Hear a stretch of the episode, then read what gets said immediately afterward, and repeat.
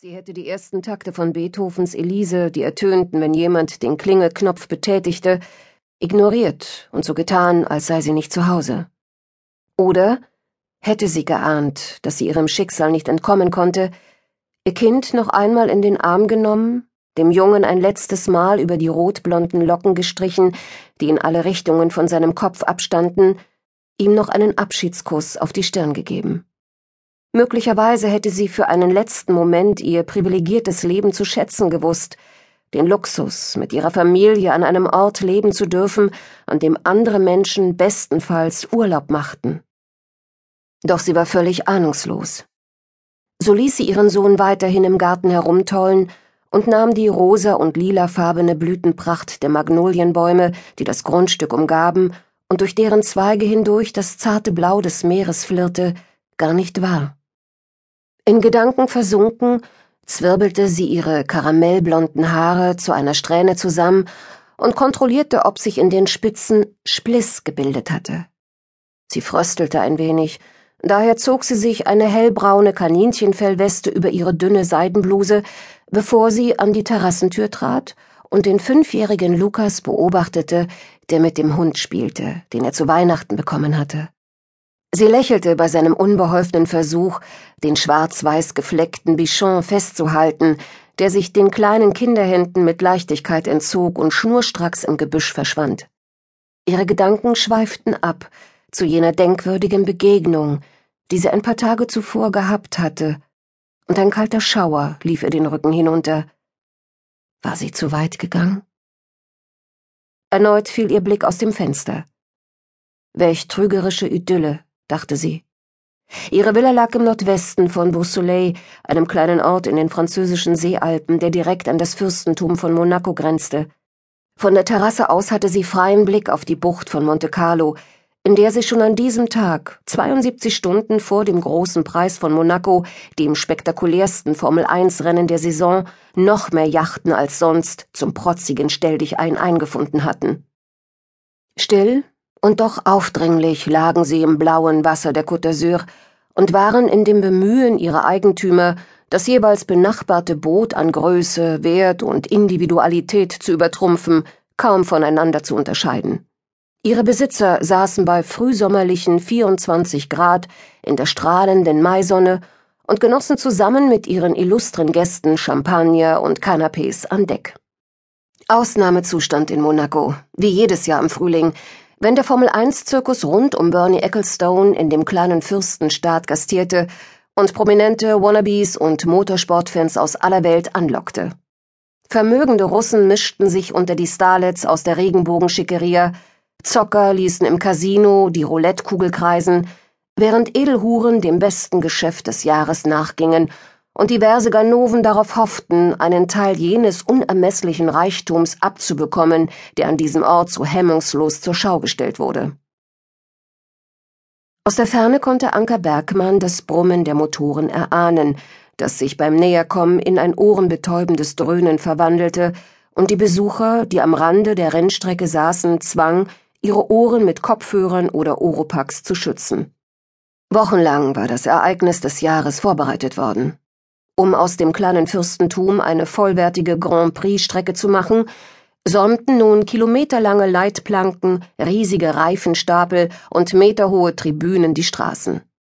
An den wichtigsten Punkten des Circuit de Monaco waren gewaltige Kräne installiert, um den engen Stadtkurs, der über keinerlei Auslaufzonen für die Rennwagen verfügte, im Notfall schnell von einem verunglückten Formel-1-Boliden befreien zu können. Auf der Strecke, die trotz des geringen Durchschnittstempos als eine der gefährlichsten der Welt galt, lief in diesem Moment das freie Training für den großen Preis am darauffolgenden Sonntag. Anker Bergmann konnte sich genau vorstellen, wie die Piloten ihre hochgerüsteten Rennwagen geschickt an dem berühmten Casino de Monte Carlo vorbeilenkten, durch die V-förmige Haarnadelkurve am Fairmont Hotel rasten, um dann im Tunnel unter demselbigen zu verschwinden. Im Anschluss würden sie durch die Kurve am Schwimmbad rauschen, in der einst der italienische Rennfahrer Alberto Ascari mit seinem Ferrari auf spektakuläre Weise ins Hafenbecken gestürzt und von Aristoteles Onassis Matrosen gerettet worden war, um dann, nur vier Tage später, bei einer Testfahrt ums Leben zu kommen. Das Risiko der Strecke war hoch, damals wie heute. Für ihren Mann, den Formel-1-Fahrer Sebastian Bergmann, mit dem sie seit einigen Jahren hier lebte, war es ein Rennen mit Heimvorteil. Er kannte jeden Quadratzentimeter des Fürstentums, die Strecke war sein Zuhause, jede Kurve, jede Neigung, jede Bodenwelle war ihm vertraut. Dennoch würde ein Sieg nicht einfach werden. Der amtierende Weltmeister und Sebastians Teamkollege im Rennstall United, der Russe Alexander Titov, war Sebastian seit geraumer Zeit immer um eine Nasenlänge voraus, immer eine Sekunde schneller, immer eine Stufe höher auf dem Siegertreppchen. Sie wünschte ihrem Mann so sehr, dass er das Schattendasein der ewigen Nummer zwei endlich hinter sich lassen könnte.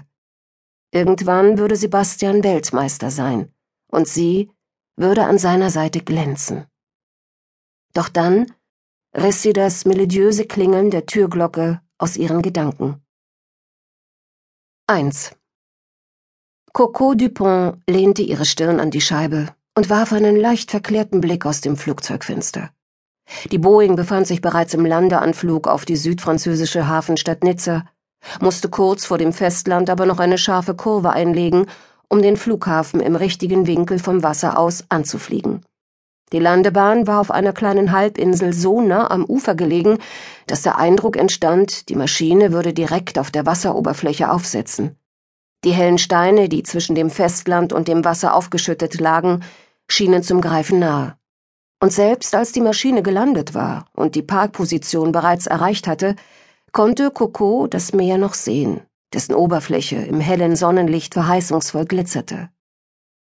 Auf der Landseite wurde der Flugplatz von Palmen gesäumt, deren sattgrüne Wedel sich leicht im Wind hin und her bewegten und sie sofort in Urlaubsstimmung versetzten. Eine Stimmung, von der sie hoffte, dass sie ihr helfen würde, die Vergangenheit zu verarbeiten oder, wenn das nicht möglich war, sie zumindest ruhen zu lassen. Verzeihen würde sie sich nie. Aber würde sie es schaffen, damit zu leben? Sie hatte ein Menschenleben auf dem Gewissen. Und die Gedanken daran holten sie immer wieder ein. Unerbittlich. Auch jetzt, als sie durch das Flughafengebäude ging, musste sie daran denken. Sie sah Blut, Tod, Verlust. Sie zog ihren kleinen Rollkoffer hinter sich her, wie all die anderen Menschen, die hier gelandet waren. Monaco is a sunny place for shady people, hatte William Somerset Maugham einmal gesagt. Der englische Schriftsteller dürfte gewusst haben, wovon er redete, hatte er doch mehr als 30 Jahre seines Lebens an der Côte d'Azur verbracht. Coco hoffte jedoch, dass er einfach nur maßlos übertrieben hatte, wie Romanciers das nun mal gerne taten. Eigentlich war ihre Ankunft an diesem Tag so wie damals, als sie noch gemeinsam mit ihren Eltern hierher gekommen war, um die schulfreie Zeit mit der Familie in ihrem Appartement in Monaco zu verbringen, die vertrauten Gänge durch das Flughafengebäude, der Weg zum Vorplatz, an dem die Taxis und Busse für die Passagiere bereitstanden, um sie ins Zentrum von Nizza, in die Filmstadt Cannes, das Fürstentum Monaco oder in das berühmte Seebad Antibes, Jean Le Pin, zu bringen. Damals war lange her. Die Bilder waren dennoch geblieben, hatten sich förmlich in ihr Gedächtnis eingebrannt. Ihre Kinderbeine, zu kurz, um mit denen ihres Vaters Schritt zu halten. Obwohl Coco nicht unter Zeitdruck stand, ging sie eiligen Schrittes über die leicht abgenutzten Marmorfliesen des Aéroport Nice Richtung Ausgang. Das Bestreben, immer schneller sein zu müssen als alle anderen, war etwas, das sie, ohne es zu wollen, von ihrem Vater übernommen hatte. Sie zwang sich, langsamer zu gehen und fragte sich, ob es die richtige Entscheidung gewesen war, die Stelle bei der Sûreté Publique, der Polizei im Fürstentum Monaco, anzutreten. Doch es gab, zumindest in absehbarer Zeit, keine andere Lösung. Zu viel verbrannte Erde hatte sie neben dem angesehenen Posten einer Oberkommissarin in Toulouse hinterlassen, verscherzte Freundschaften, eine zu Bruch gegangene Ehe. Die Ausschreibung der Sûreté war ihr wie eine Erlösung erschienen, die perfekte Gelegenheit, einfach davonzulaufen, die Trümmer der Vergangenheit hinter sich zu lassen, ein Neuanfang par excellence. Ganz unbewusst war sie beinahe wieder in einem Laufschritt gefallen. Obwohl sie schon unzählige Male in Nizza gelandet war, fühlte es sich diesmal doch irgendwie anders an. Endgültiger.